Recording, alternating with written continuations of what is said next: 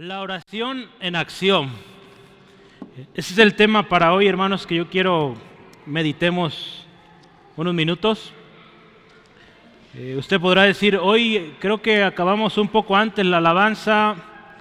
Sí, sí acabamos antes, hay un propósito y yo quiero o espero, procuro ser breve hoy, porque al final quiero que oremos juntos y oremos unos por los otros. Hay necesidades, ¿sí? Hay necesidades, hay hermanos en la iglesia que están enfermitos. Eh, algunos de ustedes hoy valientes se vinieron. Gloria a Dios, Dios premie esto y el Señor les fortalezca. Vamos a orar por ustedes, ¿sí? Eh, con una dinámica, ¿sí? Diferente. Vamos a usar la Biblia. La Biblia nos dice cómo hacerlo, ¿sí? Entonces, en unos minutos lo vamos a hacer, así que prepárese. Dios hará grandes cosas hoy. Amén. ¿Sí lo cree? Yo quiero invitarle que vayamos juntos a la palabra de Dios ahí en Santiago. Quiero que abra su Biblia en Santiago, capítulo 5, y vamos a ver de ahí del versículo 13 y hasta el 18. Santiago 5, 13 al 18. La palabra de Dios nos dice así, ¿está alguno entre vosotros afligido? Haga oración.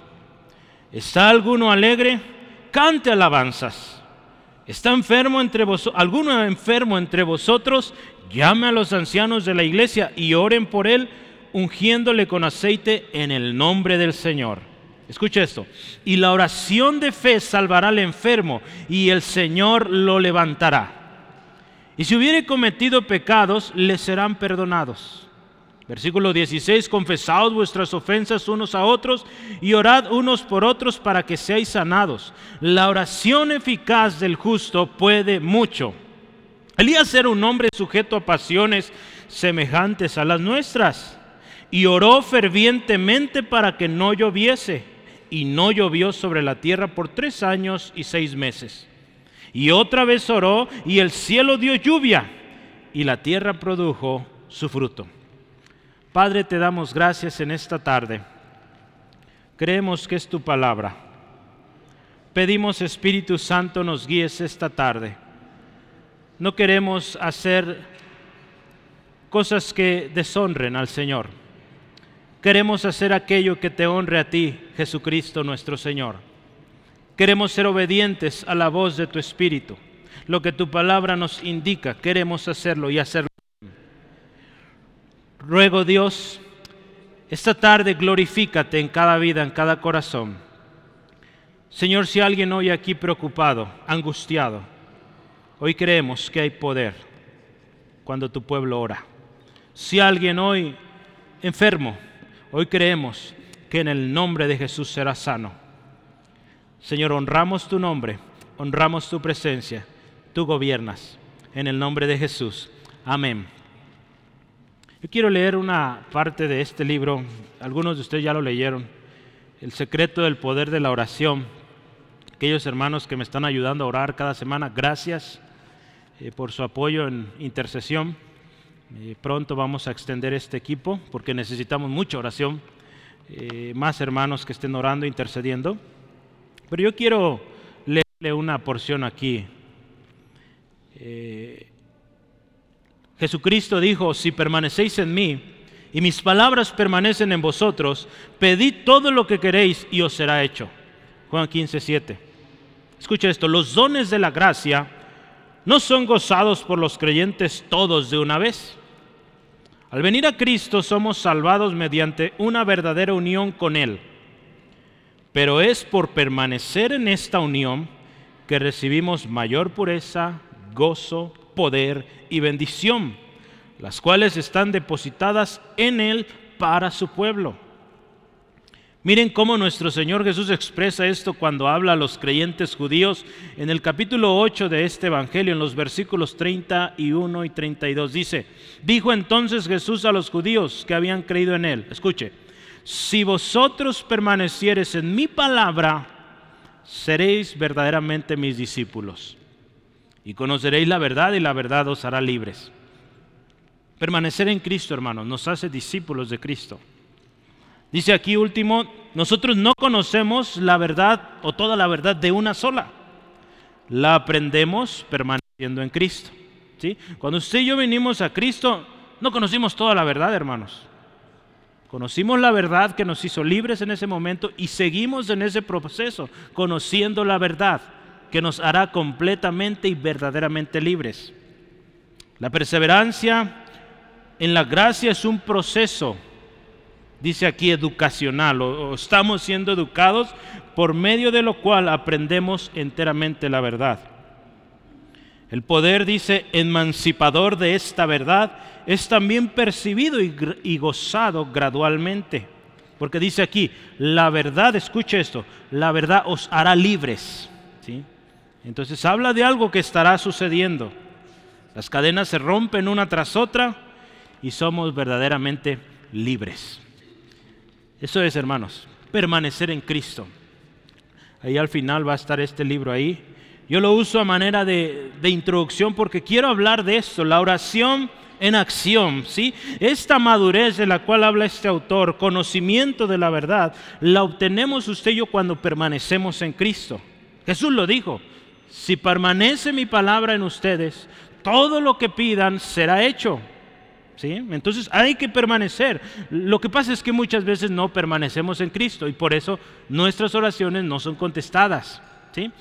Yo he aprendido mucho esto, hermanos, y es que la palabra es para hacerse, ¿sí? La palabra es de acción, ¿sí? No es un libro que solo se lee cada tiempo, sino, yo no se apure, gracias. Eh, la palabra es un libro de, instrucciones, prácticas, ¿sí? Y, yo le animo que, que veamos así la Biblia, hermanos, porque si la tomamos como un libro más ahí en la biblioteca o ahí en su estante, no nos va a ayudar de mucho. Pero si usted y yo tomamos la palabra, la leemos, la meditamos, oramos, la oramos, créame que va a ser poderosa en usted, en mí. ¿sí? Yo recuerdo cuando era niño visitaba eh, a un compañerito de la escuela. Eh, en aquellos tiempos, pues nuestra casa no era del todo muy bonita, pues todavía no tanto, pero gracias a Dios por lo que Dios nos ha provisto. Pero mire, yo me maravillaba, una casa, una mansión muy bonita de mi compañero, íbamos a jugar, que hacer tarea, pero jugábamos más que hacer tarea. Pero yo veía ahí una Biblia siempre al entrar a su casa, una Biblia abierta. Pero una vez, no me acuerdo si pasé el dedito ahí, lleno de tierra, hermanos. Esa Biblia tenía ahí no sé cuántos años que no se ojeaba. Estaba abierta, pero esa Biblia abierta ahí, empolvándose, de nada servía para esa familia. Esa familia vivía en, problemas, eh, eh, problemas de los hijos, eh, separaciones, cosa muy triste, porque esa Biblia no estaba siendo leída, mucho menos practicada. ¿sí? Gloria a Cristo, esa familia un día conoció al Señor y creo que las cosas han ido cambiando. ¿sí? no con nosotros, ellos asisten a otra iglesia, pero, pero yo creo que esa Biblia ya no está empolvada espero que se esté ojeando. Pero mire, la Biblia es un libro práctico. ¿sí? el tema de hoy, eh, ¿por qué esto? La oración en acción. Mire, surge o nace de un deseo, hermanos, que personalmente he llevado delante de Dios y desde que empecé yo aquí, es mi oración y deseo y digo, Señor, que seamos una iglesia que sabe orar. ¿sí? Que no seamos una iglesia que sabe de oración, sino una iglesia que sabe orar, que está activa en la oración, hermanos, que pone en práctica lo que, lo que enseñamos cada semana. Yo estoy contento porque empiezo a ver fruto en algunos de ustedes. Eh, veo que vamos avanzando, ¿sí? Hay una meta a la cual llegar, hermanos, y yo creo que podemos. Yo quiero animarte a prepararte, porque mira, el tema de hoy va a quebrar muchos moldes eh, ideas que tenemos del pasado y que te animo a que estés dispuesto a ver lo que Dios dice en su palabra. No lo que yo digo, hermanos, lo que Dios dice en su palabra. ¿Sí? Y que oremos juntos al final y que el Espíritu Santo guíe cada oración. ¿Sí? Entonces hoy vamos a hacer algo muy diferente a lo habitual, pero creo que va a ser poderoso. Dios va a obrar. ¿Sí? Entonces nos hemos preparado y, yo creo que Dios va a obrar hoy. Empecemos con preguntas. preguntas. Usted tiene ahí sus notas, preguntas. Eh, Santiago está escribiendo, lo hemos dicho ya, eh, Santiago escribe a la iglesia cristiana, no, no, no está escribiendo a, eh, a, gente inconversa aquí en este, en este pasaje. Él está hablando a hermanos cristianos, ¿sí? Entonces mire, hace una primera pregunta en el versículo 13. Son tres preguntas que vamos a meditar. Y dice, ¿está alguno enfermo? ¿O está, dice alguno entre vosotros, no enfermo, dice afligido primero, esa es la primera. ¿Está alguno entre vosotros afligido? ¿Sí? La respuesta es sencilla, haga oración, póngase a orar. ¿Sí? Eso dice una versión. ¿Sí? Eh, la Biblia de las Américas dice que haga oración, pero eh, traducción lenguaje actual dice, si alguno de ustedes está triste, póngase a orar. ¿Cómo ve? Sencillo, ¿verdad? Hay que ponernos a orar. Entendemos esta respuesta automática del cristiano ante la aflicción, la tristeza, el sufrimiento, debe ser oración, no otra cosa. Yo le pregunto, ¿cómo andamos con esto? Cuando está triste, ¿qué hace? ¿Qué hacemos? ¿Sí? Me incluyo yo también. ¿Qué hacemos? Hermanos, que nuestra respuesta automática sea orar. ¿Sí? Aquí lo dice la palabra. ¿Está alguno triste, afligido? Ore, póngase a orar. Qué fácil, ¿verdad? Pero a veces tan difícil porque no hacemos. A propósito, en la semana, el jueves, yo envié un mensaje y le hice una pregunta. Eh, algunos ya me contestaron, otros me faltan. Eh, yo quiero ponerlo a meditar. ¿Cómo andamos, hermanos, en la oración de madrugada? ¿Cómo les ha ido? Yo les animaba a través de este mensaje, eh, ánimo hermanos, se puede. ¿sí? Vale la pena. Hay, la semana pasada hablamos de muchos beneficios que hay de orar de madrugada. ¿sí? Eh, todos estamos luchando. Si usted dice, hermano, me cuesta un montón, le, le quiero decir una cosa, no es el único, no es la única. Varios estamos luchando con esto pero vale la pena y hay resultados, los estamos viendo. ¿sí? Entonces, si usted quiere ver más resultados, ¿qué dice aquí? Póngase a orar. ¿sí? Póngase a orar, gloria a Cristo. Mire, la Biblia es clara. Y la Biblia nos enseña que cuando alguien está afligido y ora, Dios escucha. ¿sí? Y Dios atiende al necesitado. ¿sí? Mire, al afligido estamos viendo. Yo quiero que veamos el primer pasaje ahí en Salmos. Sí, Salmos eh, capítulo 34. Y, y, vamos a pensar, mire, eh, aquí el salmista está afligido y él vea lo que nos dice aquí en la palabra. Salmos 34, versículos 6 al 8. Vamos a ver, primero dice, por... Eh, este pobre clamó y le oyó Jehová. Escucha esto, y lo libró de todas sus angustias. El ángel de Jehová, de Jehová acampa alrededor de los que le temen y los defiende. Hermanos, dice aquí, gustad y ved que es bueno Jehová. Dichoso el hombre que confía en él. Gloria a Cristo. Mire, qué hermoso. Versículos 17 al 19. Dice ahí, claman los justos y Jehová los oye. Y escuche, los libra de todas sus angustias. ¿Está alguno afligido? Clame, ore. El Señor lo librará. Cercano está Jehová a los quebrantados de corazón y salva a los contritos de espíritu. Escucha otra vez, muchas son las aflicciones del justo, pero de todas ellas le librará Jehová. Hermanas, hermanos, con dichas promesas, yo creo que haríamos muy bien en, hacer lo que nos dice la palabra, orar. ¿sí? Tenemos muchas aflicciones, hermanos, y Jesús dijo, va a haber aflicciones. Entonces eh, yo creo que hay que orar. ¿sí? Necesitamos orar, hermanos. Nuestra búsqueda del Señor sincera, prioritaria, tiene su recompensa. ¿sí? Cuando usted y yo somos intencionales, eh, disciplinados en esto, tiene recompensa. Ya hemos dicho antes, hermanos, nuestro Padre sabe de qué tenemos necesidad, aún antes de que lo pidamos. Mateo 6.8, lo vimos hace algunas semanas. El Padre, nuestro Padre amado, nuestro Padre celestial, ya sabe qué necesita usted, qué necesito yo. Sin embargo, Él necesita, Él pide de nosotros más bien esto, que oremos, que pidamos, porque Él quiere ver que usted y yo confiamos en Él. Cuando usted y yo oramos, expresamos confianza,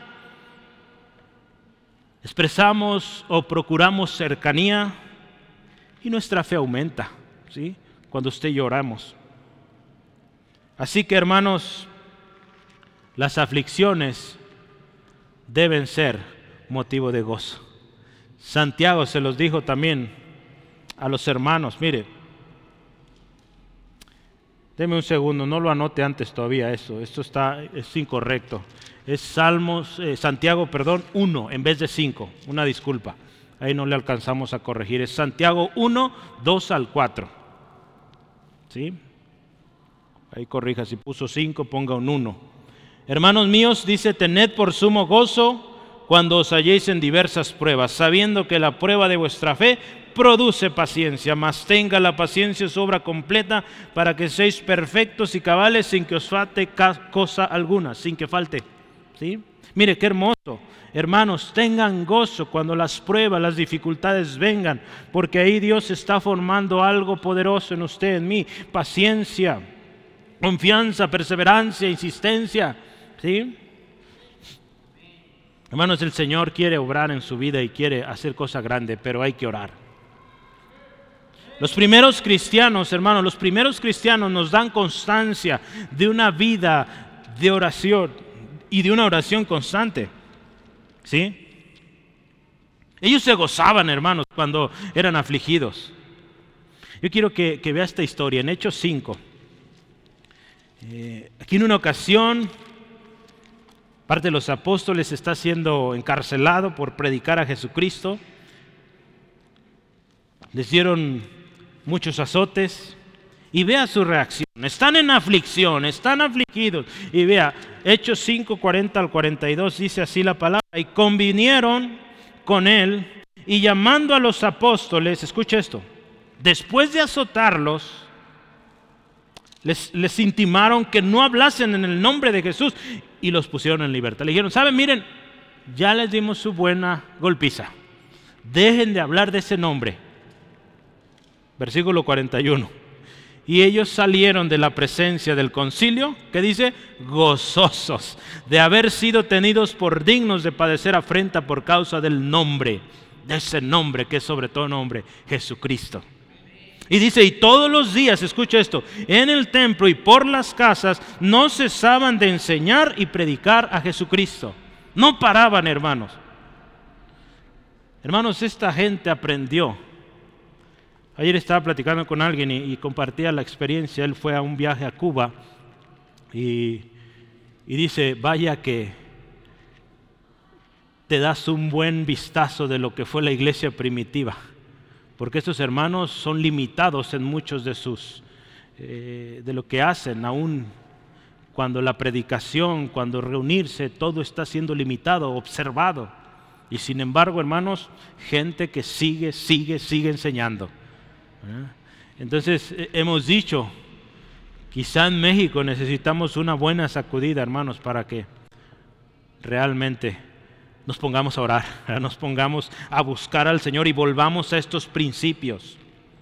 En resumen, hermanos, estás en aflicción, ponte a orar, deposita tus cargas delante del Señor, recibe su paz y gózate porque el Señor hará grandes cosas. Y sabes, hermano, recuerda esto, quédese en tu memoria esto que voy a decir ahorita. Esa tribulación, eso que estás pasando hoy, es temporal se va a acabar. Hay una eternidad con Cristo y allá no va a haber dolor. ¿sí? En 2 Corintios 4, 16 al 18 la palabra dice así, por tanto no desmayamos. Aún dice este cuerpo exterior o hombre exterior se va desgastando, pero dice el interior constante se renueva cada día porque esta leve tribulación momentánea produce en nosotros un cada vez más excelente y eterno peso de gloria. No mirando las cosas que se ven, sino las que no se ven, porque las cosas que se ven son temporales, pero las que no se ven son eternas. Gloria a Cristo, hermanos. Entonces, ¿estás afligido? Ponte a orar. La siguiente pregunta es, ¿está alguien alegre? ¿Está algún alegre? Cante alabanzas. ¿sí? Eh, hermanos, el canto es una, yo creo que de las mejores expresiones para, eh, pues sí, mostrar alegría. Estamos alegres, pues yo creo que, eh, o no sé usted, pero La mayoría de gente que está alegre lo vemos cantando, ¿sí? Entonces, mire, el salmista David nos enseña, él pudo eh, transmitir ese gozo, esa alegría eh, en salmos escritos y después él le agregaba música o no sé cómo funcionaba ahí, pero eh, él le ponía música a esto, ¿sí? Entonces hay canto, hermano, cuando usted y yo, eh, o debe haber canto cuando estamos alegres. Yo quiero leerle este salmo, es el salmo de Asaf, es Asaf quien escribió esto, pero dice, cantad con gozo a Dios, fortaleza nuestra, al Dios de Jacob, aclamad con júbilo. Entonad canción y tañed el pandero, el arpa deliciosa y el salterio. Cantemos, hermanos. ¿Cuántos están alegres? Amén, gloria a Cristo. Cante alabanzas. ¿verdad? Cante alabanzas. Aquí en la iglesia procuramos, nos esforzamos porque usted pueda cantar. ¿verdad? Se ponen letras ahí y para que usted vaya aprendiéndose los cantos. Hemos también, algunos nos han pedido memorias eh, con las canciones, pues se las compartimos. Hermanos, para que usted cante, cantemos juntos. ¿Sí? Eh, vaya que en los últimos cuatro años, o poco más de cuatro años, aún antes que fuera yo pastor, estaba liderando el grupo de alabanza, eh, empezamos una reforma en la alabanza. Cambiamos mucho de los eh, coritos de antes por un, nueva, un nuevo tipo de alabanza. Eso no fue casualidad, hay un propósito. La iglesia tiene que aprender palabra de Dios. Y si no la lee, pues por cantos la va a aprender. ¿Cómo ve? Entonces, si se le hace difícil los cantos, ¿sabe? Le estamos enseñando palabra por medio de los cantos. ¿sí? Es por eso. ¿sí? Esa es la razón. Porque mire, es necesario esto. ¿sí? Y no digo que estén mal los coritos, nos encantan y de repente los cantaremos, pero la iglesia necesita, hermanos, estar bien preparada. ¿sí? Porque nos enfrentamos a un mundo cruel, despiadado. ¿sí? Un enemigo que está al acecho día y noche. ¿sí? Y si usted solamente lee la Biblia o escucha de Dios dos horas a la semana, hermanos, pues sabe, yo me voy a asegurar transmitirle lo más que pueda. En la oración, en la alabanza, en la predicación, en la oración final y hasta en la ofrenda. ¿sí? En todo, hermanos, porque necesitamos esto. ¿sí? La iglesia lo necesita hoy más que nunca. Recordemos, hermanos, que nuestra oración incluye alabanza. ¿Se acuerda que hace algunas semanas hablamos de esto en el Salmo 149? Nuestra oración incluye alabanza, reconocer lo que Dios ha hecho y decirle, Dios, grandes son tus obras, grandes tu poder, grandes cosas has hecho en nuestras vidas. Hermanos, si hablamos de cantar, fíjese, el canto es parte fundamental de la iglesia, del compañerismo. Yo les he platicado que me tocó hace algunos años eh, asistir a una iglesia bautista en, en, Londres y de hecho el autor de este libro ahí predicaba hace casi 200 años, no, ciento y algo años. Eh, pero era algo bien bonito, ahí no usan instrumentos como nosotros, solo usan piano. Pero algo tan bonito, hermanos, a la hora de los cantos. Yo me maravillé y me gocé tremendo. Eh, tomábamos nuestro himnario todos y empezábamos a cantar. Una experiencia preciosa, hermanos, inolvidable, de, un grupo de cientos de hermanos entonando la misma alabanza y, sabe, himnos, eh, eran los que cantábamos ahí, y todos a una voz clarito y precioso, imagínense. Algo lindo, ¿sí? Damos gracias a Dios por esas expresiones de alabanza. Nos bendicen mucho. Acá en nuestra cultura occidente, pues un tanto diferente, usamos instrumentos, batería. Bueno, con eso también nos gozamos, amén. Y nos podemos gozar, hermano, porque es bíblico, ¿sí? Es bíblico alabar a Dios con canto. Mire, yo quiero que vean Efesios, eh, es un pasaje que quisiera resaltar. Eh, aprovecho, eh, en las próximas semanas vamos a pasar por ahí en nuestro estudio de los jueves. Entonces, si usted quiere aprender más de esto, véngase. Dice ahí, no os embriaguéis con vino en el cual hay disolución, antes bien escuche, sed llenos del Espíritu. Hablando entre vosotros, entre nosotros, mire, con salmos, himnos y cánticos espirituales, gloria a Cristo, cantando y alabando al Señor en vuestros corazones, dando siempre gracias por todo al Dios y Padre en el nombre de nuestro Señor Jesucristo. Es bíblico cantar los salmos, cantar himnos, cánticos espirituales. Es bíblico. Y es hermoso, hermano, cantar. ¿sí? Yo me gozo, hermano, cuando le veo cantar. Y me gozo ver que juntos, a veces que no hay, como hoy, por ejemplo, batería no pudimos tenerla hoy, pero se oyen más sus voces y es muy lindo esto. Cuando hemos hecho solo voces, ¿verdad que se oye bonito? Cantar todos juntos. Entonces, por eso las letras, por eso repetir algunos cantos para aprenderlos y cantar juntos. El jueves yo enviaba un mensaje y era esto. Se van los temores y llega la alegría. Ese fue el título de, del mensaje del jueves. Si no lo está recibiendo, díganos y, y lo registramos. Cuando usted y yo venimos en oración, estamos afligidos, hermanos, ponemos nuestro dolor, nuestra tristeza delante del Señor. ¿Sabe qué hace Dios? Él nos escucha. Eso leímos el, jueves. Él nos escucha, dice, y nos libra de temores. Gloria a Él. Y dice, nuestro rostro es iluminado. Entonces, ¿qué sucede cuando usted ora al Señor? Usted descansa, viene la paz de Dios, porque Él le escuchó y dice su rostro es iluminado. Hay versiones que dice, hay alegría, ¿sí? se goza porque Dios ha escuchado, la paz de Dios ha llegado. ¿sí? Por eso, hermano, necesitamos cantarle, adorarle. La siguiente pregunta que viene ahí, eh, tercera pregunta aquí, ¿está alguno enfermo entre vosotros? ¿Qué dice la palabra? llame a los ancianos de la iglesia, escuche, y oren por él, ungiéndole con aceite en el nombre del Señor. Bíblico, hermano, orar por los enfermos, ungirles, ¿sí? En el nombre del Señor. Es bíblico esto, hermanos. Yo quisiera hablar un poco de esto. ¿Quiénes son estos ancianos? ¿Sí? ¿Quiénes son estos ancianos? Eh, quiero leerle palabra de Dios para todos, una versión.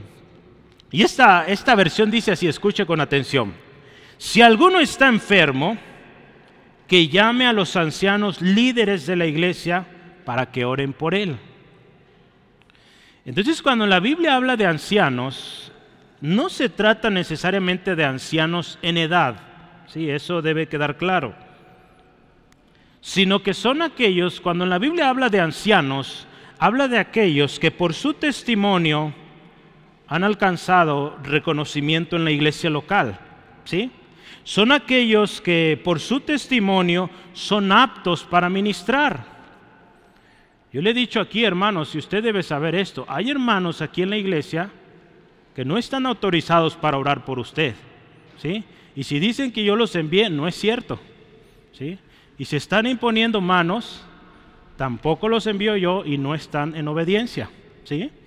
Entonces, yo quiero que usted sepa y, que vayamos a la palabra. Al principio dije que esta enseñanza hoy va a romper y quebrar esquemas.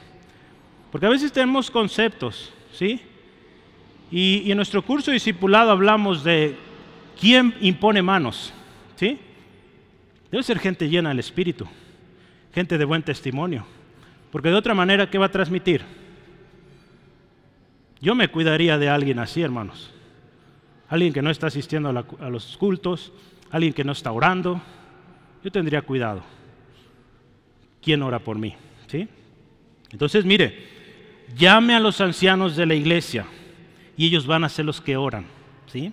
Entonces ya dije, no se trata de los que necesariamente por tiempo quizá en la iglesia, no. Gente de testimonio, gente que ha demostrado madurez. ¿sí? Mire, yo quiero que vea, porque es bíblico y es importante que usted entienda, como iglesia, yo doy gracias a Dios por estos cuatro años, hermanos, y que nos ha tocado trabajar en su mayoría gente nueva, eh, jóvenes, que nos toca formar, ¿verdad? Formar gente nueva, ¿sí? Porque a veces eh, gente que ya tiene años cuesta, ¿verdad? Porque ya tienen estructuras. Entonces, y cuesta quebrar esas estructuras a menos que pues quieran que Dios sobre en sus vidas. Pero mire, ¿qué son las ancianos? Yo quiero que vaya a Tito, capítulo 1. Tito capítulo 1, versículos 7 al 9. La palabra de Dios dice esto. Eh, Tito usa una palabra y aquí es obispo, pero si vemos a través de los lenguajes o el lenguaje griego en la Biblia, suele usar el mismo tanto obispo, anciano, a un pastor también está dentro de esos eh, eh, títulos, o el supervisor, también es, eh, algunas iglesias usan obispos, nosotros en nuestra denominación, organización, usamos el nombre obispo como tal. Pero mire, escuche, ¿cómo son estos ancianos? Porque es necesario, escuche, que el obispo sea irreprensible, ¿sí? que no haya cosa de qué acusarle como administrador de Dios. Dice, escucha esto, no soberbio, no iracundo, no dado al vino, no pendenciero, no codicioso de ganancias deshonestas, sino hospedador, amante de lo bueno, sobrio, justo, santo, dueño de sí mismo, retenedor de la palabra fiel, escuche, tal como ha sido enseñada, para que también pueda exhortar con sana enseñanza y convencer a los que contradicen. ¿sí? Entonces vea cómo es las características de un anciano. Aquí en Centro de Fe, Angulo, no estamos todavía en ese, eh, en ese puesto de tener ancianos en la iglesia, no los tenemos. ¿sí? Se están preparando. ¿sí? Ya casi. ¿sí? Estamos orando y confiando en Dios que pronto vamos a tener ese equipo de ancianos Sí, hay un equipo que se prepara, que viene cada domingo en la mañana y se está preparando. Pero mire, yo quiero asegurarme, y es mi oración, le he dicho, que seamos una iglesia que hace bien esto, la palabra de Dios. Entonces, todavía no estamos en ese punto. ¿sí? Así que hoy vamos a hacer una dinámica de oración y yo he asignado a algunas personas para que ellos sean los que oren, si van en representación de estos ancianos que oramos que el Señor eh, levante. ¿Sí? ¿Sí? Amén. Ore por esto, hermanos. Dígale, Señor, levanta ancianos en la iglesia. Los necesitamos. Yo personalmente como pastor lo necesito. Hombres, mujeres que enseñen la palabra, que sean como estos que dice aquí, fieles a la palabra. ¿Sí? Los necesito, hermanos. ¿Sí? Entonces, si usted quiere esto, pues prepárese. Ahí atrás está para que se registre y empiece el curso discipulado. Ahí empieza. ¿Sí? Hermanos, no se trata, ya dije, de edad. Algunas iglesias tienen un consejo, un equipo de ancianos. En algunos lugares aún el pastor funge también como parte de los ancianos. Pero mire, cuando vemos esto y nos vamos a la palabra, nos damos cuenta que los ancianos, ahí en Hechos 6.4, son los responsables de orar, de prepararse en la palabra, de enseñar la palabra. Ahí en Hechos 6 estaba viendo un problema en la iglesia, hermanos se estaba descuidando algo muy importante. Si usted va a su Biblia en Hechos 6, se estaba descuidando algo tremendo. Y no eran las viudas, como dice ahí. ¿Sí? ¿Sabe qué se estaba descuidando? El ministerio de la palabra y la oración. ¿Sí? La excusa podría ser, se están descuidando las viudas, eh, los huérfanos, no se les está extendiendo bien la comida. Pues bueno, Jesús dijo en una ocasión, los pobres siempre los van a tener. ¿Sí? Pero lo más alarmante en ese momento, y usted lo ve ahí en el versículo 4, es que la palabra y la oración se estaba descuidando por servir a las mesas. Y eso, hermano, en una iglesia es peligrosísimo. Puede ser el caos, la terminación. Cuando una iglesia deja de buscar la palabra y deja de orar. ¿Sí? Muchos hoy en día están priorizando la obra social antes que orar, antes que leer la Biblia. Y eso es peligro. ¿Sí? Tenemos que tener cuidado. La palabra no se deja, la oración no se deja.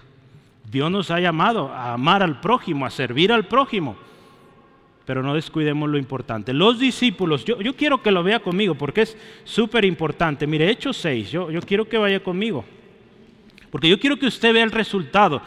Cuando se hizo, se arreglaron las cosas ahí, dijeron, miren hermanos, los apóstoles, estamos teniendo problemas, ahí hablan, eh, estamos teniendo problemas, estamos descuidando la oración, la, eh, lectura, la, meditación de la palabra para después enseñarla. Se arreglaron las cosas, dice, levantaron a siete hombres piadosos, llenos del Espíritu, aptos. Fueron los diáconos, ¿verdad? Que conocemos. Hombres que Dios usó tremendo. Y cuando hicieron esto, vea el versículo 7 en su Biblia, Hechos 6, 7.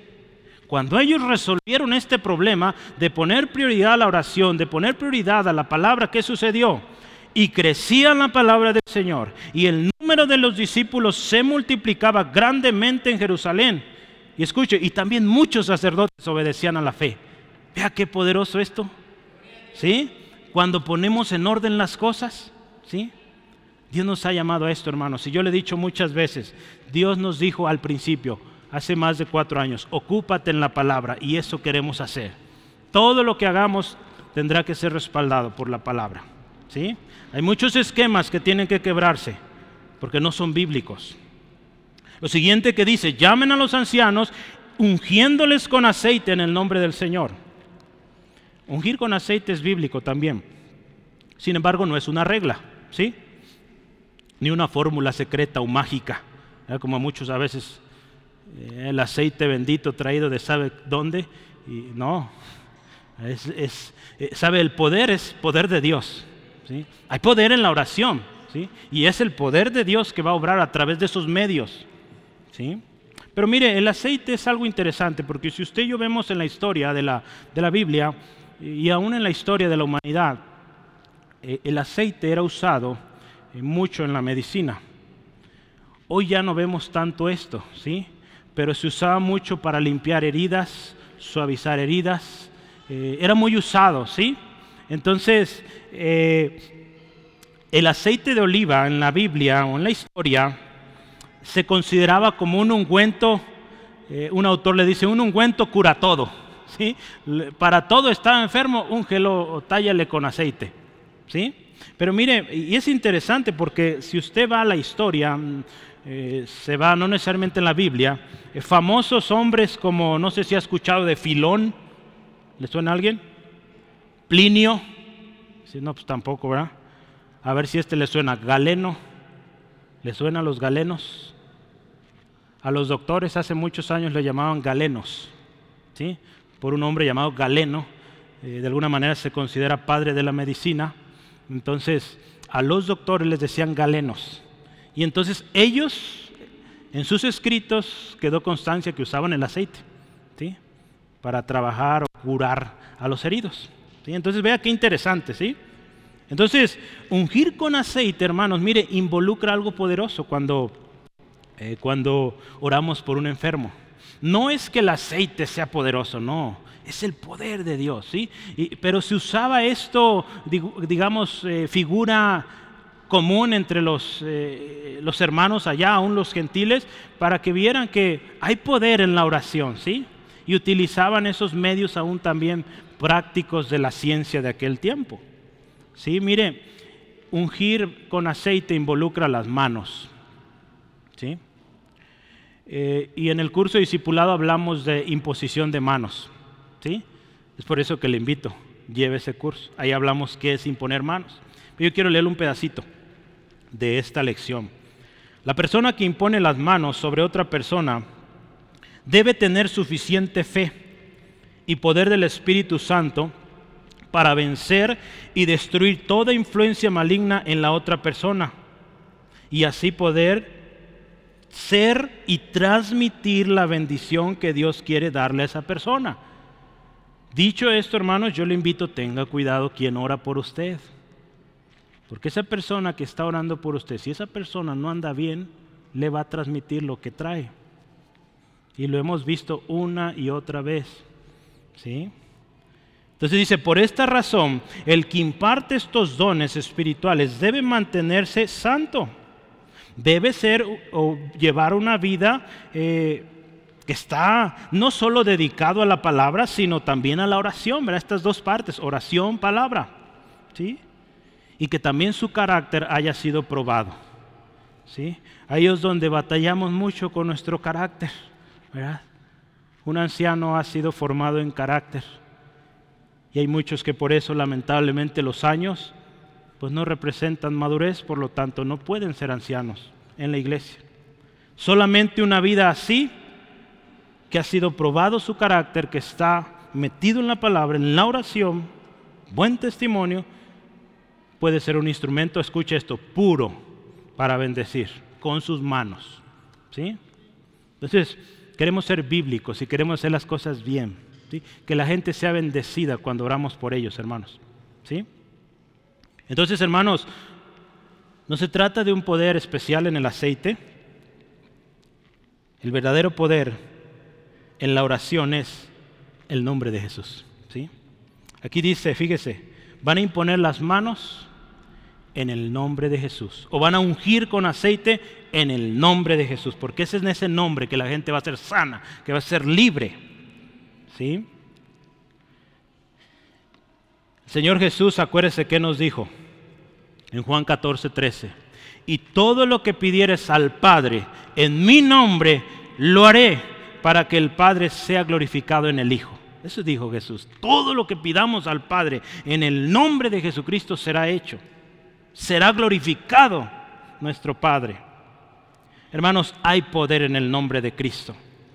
Y es por eso que nuestras oraciones siempre en el nombre de Jesús. Esto nos va a garantizar que seremos escuchados y también una respuesta positiva. ¿sí? Y cuando digo respuesta positiva es conforme a la voluntad de Dios, ¿verdad? Eh, a veces no va a ser lo que esperamos, es lo que Dios tiene para usted, para mí, porque Dios tiene cosa buena para usted, para mí, hermanos. Yo quiero terminar la oración de fe, eficaz, poderosa y en acción. Me adelanto yo al versículo 17 al 18. Habla de Elías. Dice ahí la historia, Elías era un hombre sujeto a pasiones semejantes a las nuestras. ¿Qué, nos dice esto, hermanos, de Elías? Elías era un hombre, dice la nueva traducción viviente, era tan ser humano como nosotros. Gloria a Dios, hermanos. No era un superhombre, era Elías, un humano como usted y como yo.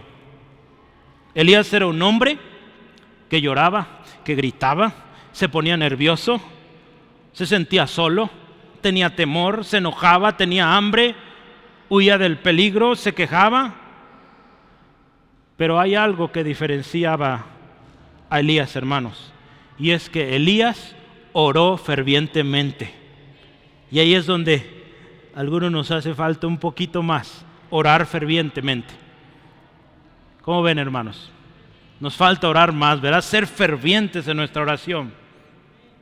Usted y yo pensemos en los héroes que hemos estudiado en la Biblia. Piense en David, piense en Abraham. Aquellos hombres que oraron y vieron la mano de Dios obrar.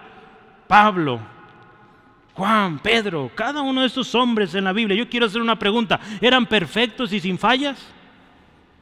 Ninguno, hermanos. Ninguno era perfecto. Pero oraban fervientemente. ¿Sí? Hermanos, cuando usted y yo estamos en oración, estamos en busca de la palabra, estamos conociendo más al Señor. Y yo les he aconsejado, ¿verdad? Cuando vienen a consejería en temas eh, de luchas personales, le digo, mira, ponte a orar más, ponte a leer la Biblia más. Y aquello con lo que estás luchando, poco a poco lo vas a ir venciendo, porque estás reemplazando el tiempo, los recursos para aquello, ahora orando leyendo la palabra. Y por experiencia y por ver el testimonio de muchos le puedo decir que funciona. Y aquí está. Jesús dijo, el que permanece en mí. Necesitamos permanecer en él, hermano.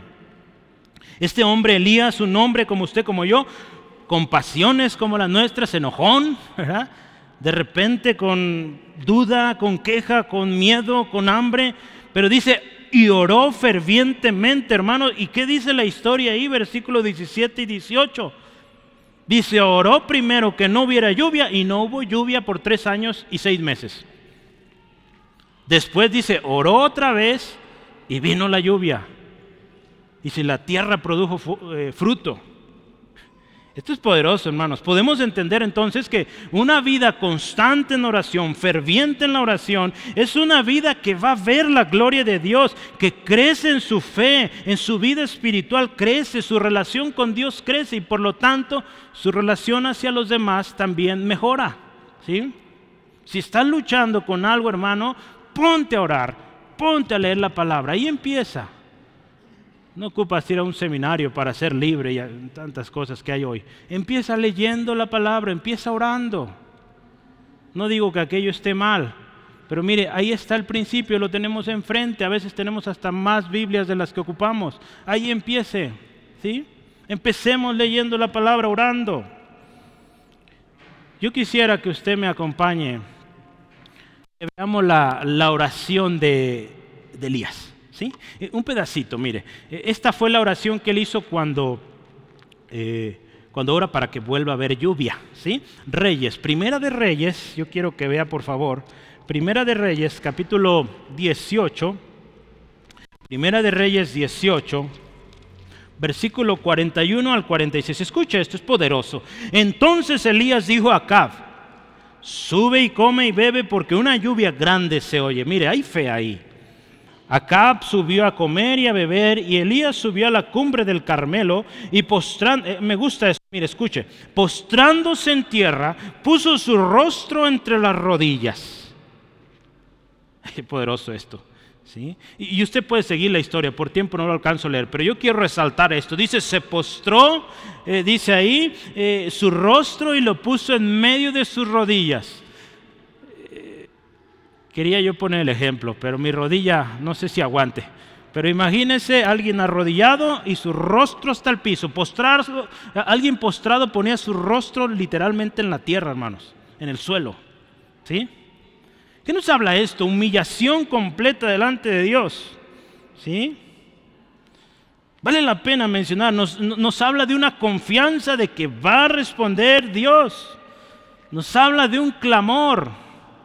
Nos habla de insistencia, porque si usted se fija en la historia, dice que eh, Elías mandó varias veces a, a su siervo. Le dijo, ve, revisa, ¿cómo vamos? No, otra vez, otra vez, otra vez. ¿Sí? Habla de insistencia, ¿sí? Y una oración de este tipo, ¿sabe qué nos habla y qué nos enseña? Respuesta de Dios. Porque la lluvia vino y tremenda lluvia, ¿sí? Entonces, ¿qué tiene Elías diferente? Que oró, pero que oró fervientemente. Hermanos, necesitamos orar así, fervientemente.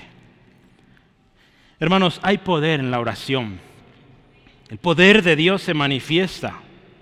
Si yo quiero que veamos el versículo 15, ¿qué nos dice? Y la oración de fe salvará al enfermo. ¿Sí, amén? El Señor lo levantará. Esta es una oración efectiva, hermanos. Ya vimos cómo oró Elías con confianza, se humilló delante del Señor, clamó, insistió. Y acuérdense, no se olvide de esto. Elías era un hombre apartado. ¿Sí? Sí, con pasiones como usted y como yo, pero un hombre que se apartó, ¿sí? que buscó a Dios y clamó a Dios. Hermanos, Santiago nos deja muy, muy claro que el poder no está en las palabras, como si fuera una lista de estas palabras mágicas o este conjuro y va a suceder, no. ¿Sí? El poder está en el Señor, en el nombre de Cristo, y es Dios quien sana y levanta al enfermo. En una ocasión Pedro dice, llega a una casa y hay un hombre llamado Eneas, que tiene ya varios eh, años enfermo. Y Pedro le dice, Eneas, el Señor te sane y levántate. Y Eneas se levanta, toma su camilla y se va. Dios sana, hermanos. Y aquí dice, el Señor Jesucristo te sane. Y fue sano ese hombre. ¿Sí? Ahí en Hechos 9, 32 al 35 usted puede ver la historia. Esto resulta en alabanza, gloria a Dios, porque, y, dice ahí, muchos se convirtieron a Cristo. Por, al ver ese milagro, hermanos, eso estamos buscando y orando, que haya milagros, hermanos, porque hay gente que necesita ver esto para venir a Cristo. Dios ha usado los milagros para traer gente a Cristo. En esta historia de Eneas eso pasó. Otra cosa que nos dice aquí la historia dice, y si esta persona dice hubiera cometido pecados, le serán perdonados. En el versículo 15, si usted me está acompañando ahí con su vista. Y si hubiere cometido pecados, le serán sanados. Eh, Jesús, hermano, nos enseña que Él conoce la verdadera necesidad de las personas. ¿Sí? Usted yo podemos ver esta historia, Marcos 2, 1 al 2 nos habla de aquel paralítico que tiene unos amigos. ¿Se acuerdan? Que lo bajan por el techo de la casa. ¿Sí? Jesús sabe la necesidad de este hombre y la necesidad de este hombre es primero perdón de pecados. y el primero le dice, tus pecados te son perdonados. Gloria a Dios, hermanos. La oración de fe puede revelar también cuando hay pecado, del cual nos tenemos que arrepentir. El Espíritu Santo lo va a revelar y también, hermanos, va a convencer a aquel o aquella por la cual usted está orando y, y le va a mover a que se arrepienta. Gloria a Dios, hermano. Yo doy gloria a Dios por esto y, y, demos gloria a Dios juntos. Dios da promesa de que si confesamos nuestros pecados, Él es fiel y justo para perdonarnos y limpiarnos de toda maldad. Entonces, si alguien está enfermo, pues hay que orar, Espíritu Santo, si hay algo ahí que está mal, si hay algo que te ofende Dios, revélalo, para que se arrepienta esta persona y ahora sí sea sano en el nombre de Cristo. Eh, no sé si alguien lo dijo, si no, pues lo estoy diciendo yo. Es mejor, y usted dígame cómo ve, pero es mejor irnos al cielo enfermos, a estar con Cristo y allá se va a ir la enfermedad, que irnos sanos al infierno, hermanos. ¿Cómo ve? Es mejor irnos al cielo habiendo estado enfermos en cama, porque sabemos que allá eso se va a acabar. Que ser sanados, seguir en nuestro pecado e irnos al infierno. Yo prefiero eso, hermanos. Si soy enfermo hasta el último de mis días, ni modo, pero salvo. ¿Sí? ¿Cómo ve? Jesús sabía esto, hermanos, y él primero se ocupó del corazón, del pecado que había en este hombre. ¿Sí?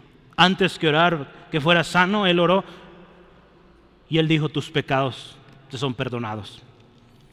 Eh, en las reuniones de oración hemos estado llevando a cabo esto y, animamos, hermanos, oremos. Hay enfermedades, ¿verdad? Que, que sí pueden ser causados por pecados, hermanos. Quizá de ustedes, sus antepasados. Hay otro tipo de enfermedades, como en una ocasión los discípulos le preguntan a Jesús, oye Jesús, ¿sus papás pecaron? No, él tampoco. Es para que la gloria de Dios se manifieste en este hombre. Entonces, va a haber sí enfermedades para que la gloria del Señor se manifieste, pero hay otras que es por pecado. De nosotros como también de otros. La siguiente frase ahí, versículo 16, hermanos, quiero terminar, es, confesaos vuestras ofensas unos a otros y orad unos por otros para que seáis sanados. Aquí nos habla de confesar nuestras ofensas unos a otros. Cuando hemos estudiado esto, otra vez, esto quiebra esquemas, hermanos. Así, ¿cómo es posible que yo voy a confesar mi ofensa porque no es ofensa necesariamente de persona a persona, ¿eh? es pecado. Si usted va a la palabra griega que se usó ahí, es paraptoma. Y paraptoma significa caída, eh, deslices, traspasos, pecado, transgresiones, errores intencionales, delitos. Entonces esto de confesar pecados unos a otros es bíblico, hermanos. La Biblia no dice que se lo confieses a un sacerdote, eso no, eso no es bíblico. ¿sí? Pero aquí sí te dice, confesaos vuestras ofensas, otras versiones usan vuestros pecados unos a otros. ¿Sí? La Biblia deja muy claro que nuestra confesión primera es a Dios. Si confesamos nuestros pecados, Él es fiel y justo para perdonarnos y limpiarnos de toda maldad. Ya lo sabemos, ¿verdad? Pero aquí también nos dice y nos indica a nuestros hermanos, ¿Por qué cree que Santiago habrá escrito esto? Porque Santiago creemos y decimos, toda la escritura es inspirada y útil. Entonces, ¿por qué habrá escrito esto? Fue guiado por el Espíritu Santo. Es bueno que sepamos por qué. Le voy a leer algunos comentarios. A veces, hermanos, el confesar algunos pecados a otros creyentes nos da confianza, nos trae seguridad del perdón y también nos estimula a vencer el pecado. Santiago relacionó la confesión mutua con la oración, porque en un pasaje donde habla de una oración poderosa, él anima que primero arreglemos las cosas. ¿sí? Otro, este, otro comentario dice, aunque las escrituras no exigen, la escritura no dice nada con respecto a confesarse con un sacerdote, la confesión a Dios sí lo dice, ¿sí? que confesemos a Dios nuestros pecados. pero también aquí a los demás hermanos. ¿Verdad? Cuando, cuando negamos este texto, y en muchas iglesias se niega esto, nos privamos de mucha, mucha bendición. ¿sí? Dice aquí, confesaos los unos a los otros vuestras ofensas. Y luego dice que oren los unos por los otros, versículo 16, ¿verdad?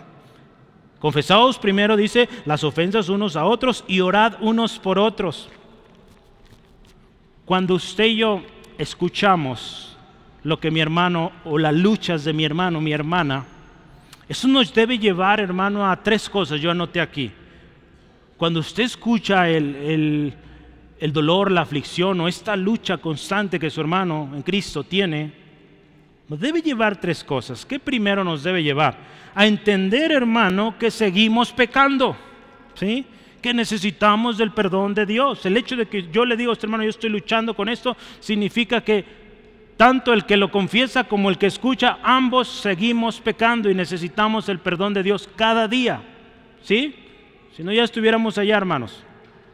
Seguimos fallando, seguimos ofendiendo a Dios. ¿Sí?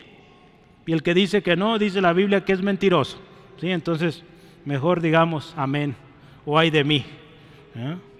La segunda cosa que debemos entender acá es que eh, cuando vemos o escuchamos una lucha de un hermano es que usted podrá decir, no, yo eso nunca lo haría. Pues dice la palabra, el que cree estar firme, mire que no cae. ¿Sí? Nos debe recordar eso. La tercera cosa nos debe llevar, ¿sabe qué? Lo que vamos a ver hoy orar por nuestro hermano. Orar por nuestro hermano, decir, Señor, ayuda a mi hermano a vencer, que sea fortalecido en esta área. ¿Sí? Hermanos, esto resalta la verdad tremenda y poderosa de que somos un cuerpo, hermanos. Somos un cuerpo en Cristo y un cuerpo en Cristo, dice la palabra ahí en 1 Corintios. Todavía no, todavía no llego a ese. 1 Corintios 12, 26. Anótelo ahí, no lo puse ahí. Primera de Corintios 12, 26 dice que si un miembro del cuerpo padece, todos se duelen con él. Si entonces si alguien está padeciendo, hermanos, si alguien está luchando con algo, sin duda, hermanos, como miembros del cuerpo que somos, necesitamos orar por aquel, por aquella, ¿sí? Que está batallando. Yo sé que cuesta mucho, hermanos, y, le dije una vez, ya varias veces, de hecho, se tienen que quebrar esquemas. Y es mi oración que lleguemos a ese punto, donde seamos como esta iglesia. Era una práctica en la iglesia primitiva. Cuando alguien fallaba, compartía con sus hermanos, hermanos, me equivoqué, hice esto. Primero claramente iba con Dios y se arrepentía y Dios lo perdona. Pero tenemos y somos parte de un cuerpo y el cuerpo es para edificarnos. Entonces tú necesitas ser restaurado en esa área en la cual estás luchando. Pero si no lo compartes, vas a seguir luchando solo, separado del cuerpo. Juan Wesley, Juan Wesley decía algo, hermanos. Una persona que dice ser cristiano, pero está solo, este hermano decía, no es cristiano. Alguien que está solo no es cristiano. Cristo fundó una iglesia una iglesia. Somos un cuerpo y nos necesitamos unos a otros. Por eso este texto es fundamental, hermano. Y es mi oración que lleguemos a esa estatura. Que un día lleguemos a esa confianza, ¿sí? Y que el Señor nos guíe a hacerlo bien, ¿sí? Porque lo necesitamos, hermanos. Gálatas 6.1 nos alumbra un poquito más. Mire, yo quiero ahora sí, ese sí lo tengo anotado ahí. Gálatas 6.1 nos alumbra un poco más al respecto al miembro que es sorprendido en una falta.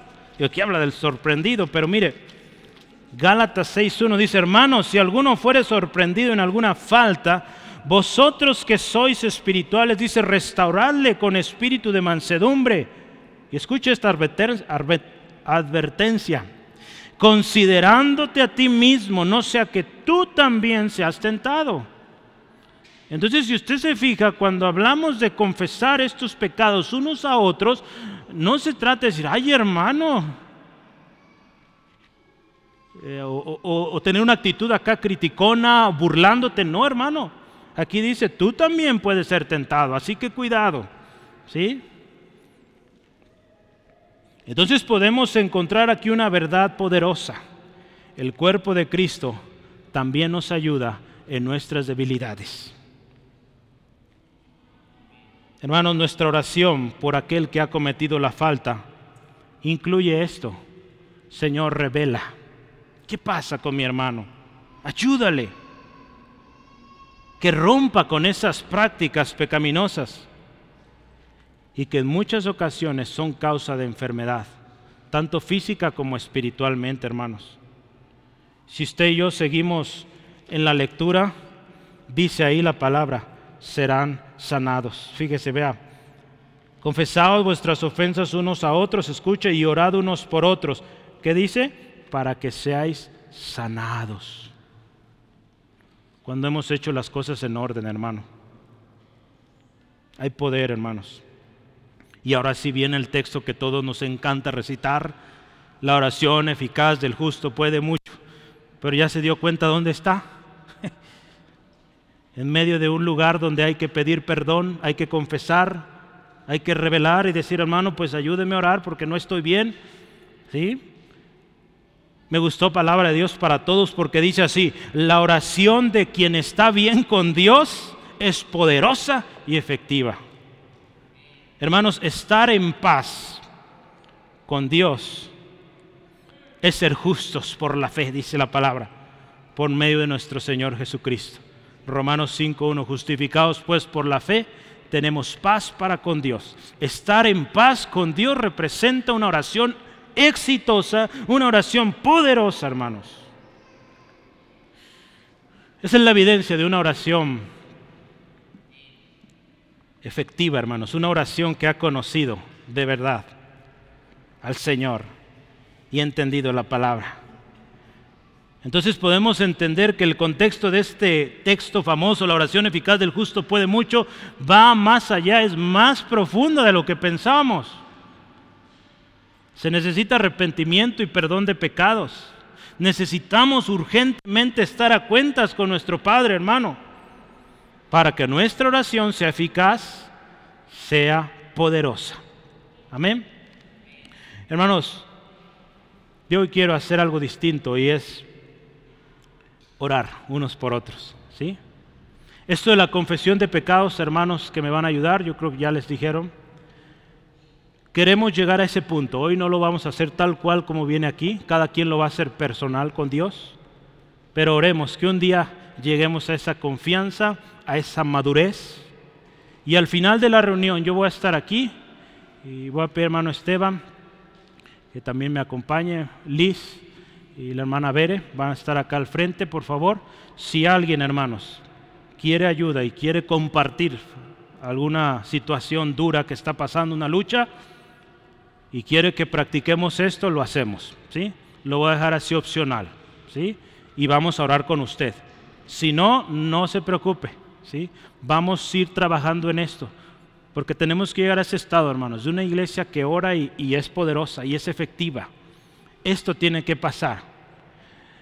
Yo le comparto esto porque es algo que lo veo allá adelante, en el tiempo, ¿sí? Que Dios lo va a hacer, hermano. Y vamos a ver cosas aquí, hermanos, que no se han visto, ¿sí? ¿Lo cree conmigo? Dios lo va a hacer, hermanos. Se lo ha prometido. Sí, si estoy aquí al frente, hermanos, es porque lo creo, si no, no haya entrado yo aquí. Cuando yo comencé dije, Señor, si va a ser cosa grande, poderosa, le entramos. Y si vas conmigo, le entro. Más de cuatro años y Él sigue aquí. ¿sí? Entonces, algo quiere Él y lo va a hacer.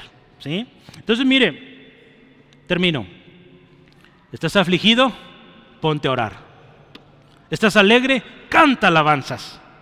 ¿Estás enfermo? Llama a los ancianos de la iglesia y van a orar por ti, te van a ungir con aceite y vas a ser sano en el nombre de Cristo. La oración eficaz es poderosa, hermanos, pero para que una oración sea eficaz se requiere estar en paz con Dios. ¿Y qué necesitamos para estar en paz con Dios? Pedirle perdón, arrepentirnos de nuestros pecados, reconocer que hemos fallado, estar en paz con Él. Y ahora sí, la oración eficaz del justo puede mucho. Necesitamos confesar, hermanos. Cuando usted y yo confesamos nuestros pecados a Dios primero y luego tenemos alguien ahí con nosotros que nos va a ayudar, eso va a traer un bálsamo, hermanos. Va a traer un consuelo, un alivio. Porque no sé cuántos aquí, hermanos, no levante su mano, pero cuántos han luchado con una tentación, con algo que no logran vencer y que lo están haciendo solos y que no han pedido ayuda. Qué difícil es. Y si lo has compartido con un hermano una hermana y ha orado por ti y te está pidiendo cuentas, ¿cómo vas hermano? Ahí vas, eh, otra vez fallé, oro por ti. Y hay esa comunicación, la cosa es muy distinta hermanos. Por eso somos parte de un cuerpo. Y yo oro que lleguemos a esa estatura, ¿cómo ve? Que como iglesia nos tengamos esa confianza. Claramente usted y yo tenemos que entender una cosa. Este tipo de situaciones no lo vamos a compartir con cualquiera. ¿Sí? Aún hermanos de la misma iglesia que, que todavía no son maduros, ¿sí? Por algo dice ahí la palabra, llame a los ancianos, ¿sí? Porque ya vio cómo son los ancianos, ¿sí? De la iglesia. ¿Sí? Entonces, tenga cuidado con quien comparte sus situaciones, sus luchas, ¿sí? Hoy es el día de oración en acción, hermanos, y vamos a orar, ¿sí? ¿Le parece? Mire, yo quiero empezar así. Vamos a orar y le voy a platicar la dinámica, ¿sale? Porque hoy quiero explicar bien y, que lo hagamos en orden. La primera parte de la oración lo vamos a hacer solitos, cada quien ahí en su lugar donde están ya. Y vamos a hacer estas dos preguntas que dice la palabra. ¿Está alguien afligido? ¿Qué le vamos a responder? Ponte a orar. ¿sí? Vamos a poner a orar. ¿Está alguien alegre? Que cante alabanzas. Pero vamos a decir, ¿sabes qué hermano? Vas a cantar alabanzas pero orando. ¿sí? Si el Señor le guía algo más, adelante, pero orando, ¿sí? alabando a Dios. Acuérdese que nuestra oración incluye alabanza. Entonces podemos alabar a Dios en oración. Y va a haber una tercera pregunta. ¿Estás perdido? ¿No encuentras la salida? Ven a Jesucristo. Reconcíliate con Él. Reconoce que has fallado, que necesitas perdón de Dios pídele a Jesús que sea tu Señor, tu Salvador, y Él viene a tu vida. ¿sí? Tres preguntas bien sencillas, hermanos, y que yo quiero que seamos sinceros con Dios. Seamos totalmente sinceros. Él nos conoce, ¿sí? Él te conoce. ¿Estás triste? Ponte a orar. ¿Estás alegre? Alaba a Dios. Si dices todo, gracias a Dios va bien. Ok, póngase a alabar a Dios. Gracias Dios, gracias Dios, te alabo, te alabo. Ahorita vamos a orar por sus hermanos, así que no ore por sus hermanos todavía, ¿verdad? Si usted está alegre, todo va marchando bien, alabe a Dios ahí en su lugar. Y dígale, gracias Dios por tu bondad. Y dele gracias por cada cosa que el Señor ha hecho en su vida. Pero si está afligido, póngase a orar. Le invito cierre sus ojos. Yo voy a orar por usted. Pero yo le quiero decir la pregunta una vez más. Si usted está afligido, póngase a orar. Usted sabe orar. Así que adelante, ore. Si estás triste, ora. Si tienes problemas en la casa, ora. Cierra tus ojitos ahí donde estás. No te distraigas. Empieza a orar y presenta a Dios tu caso. Hoy no te voy a guiar yo, tú lo vas a hacer. Dile a Dios, Señor, no puedo. Perdóname si el Espíritu te revela algo que está mal, pídele perdón. Está a cuentas. Dile así al Espíritu, Espíritu, dime qué pasa conmigo, por qué no avanzo. Y Él te va a decir, ¿qué necesitas hacer? Si estás alegre, dale gracias a Dios. Mientras tú lo haces ahí en tu lugar, yo me quiero dirigir a usted, que te sientes perdido y no puedas más que has buscado aquí, allá, y no encuentras resolución a tu situación. Yo quisiera hoy invitarte. Jesucristo es el camino y la verdad y la vida. Tú necesitas volver al Padre. Jesucristo es quien te hace volver al Padre. Si estás pasando por esa situación es porque tú ocupas de Jesús. Yo quisiera invitarte a que si tú quieres un cambio en tu vida y sientes ahí en tu corazón que algo arde, Dios quiere que tú tomes este paso hoy. y que le digas así al Señor. Te invito ahí donde estás. Dile a Jesús, Jesús, te necesito. Yo ya no puedo más con esta carga. Yo reconozco que soy pecador. Yo reconozco que necesito de un Salvador. He buscado en muchos lugares y no puedo más. Hoy escuché que tú eres el camino y la verdad y la vida. Yo necesito eso. Me arrepiento de todos mis pecados. Te pido, entra en mi corazón. Sé tú el Señor de mi vida, mi Salvador. Y ahora yo quiero vivir para ti. Te doy gracias en el nombre de Jesús. Amén, amén.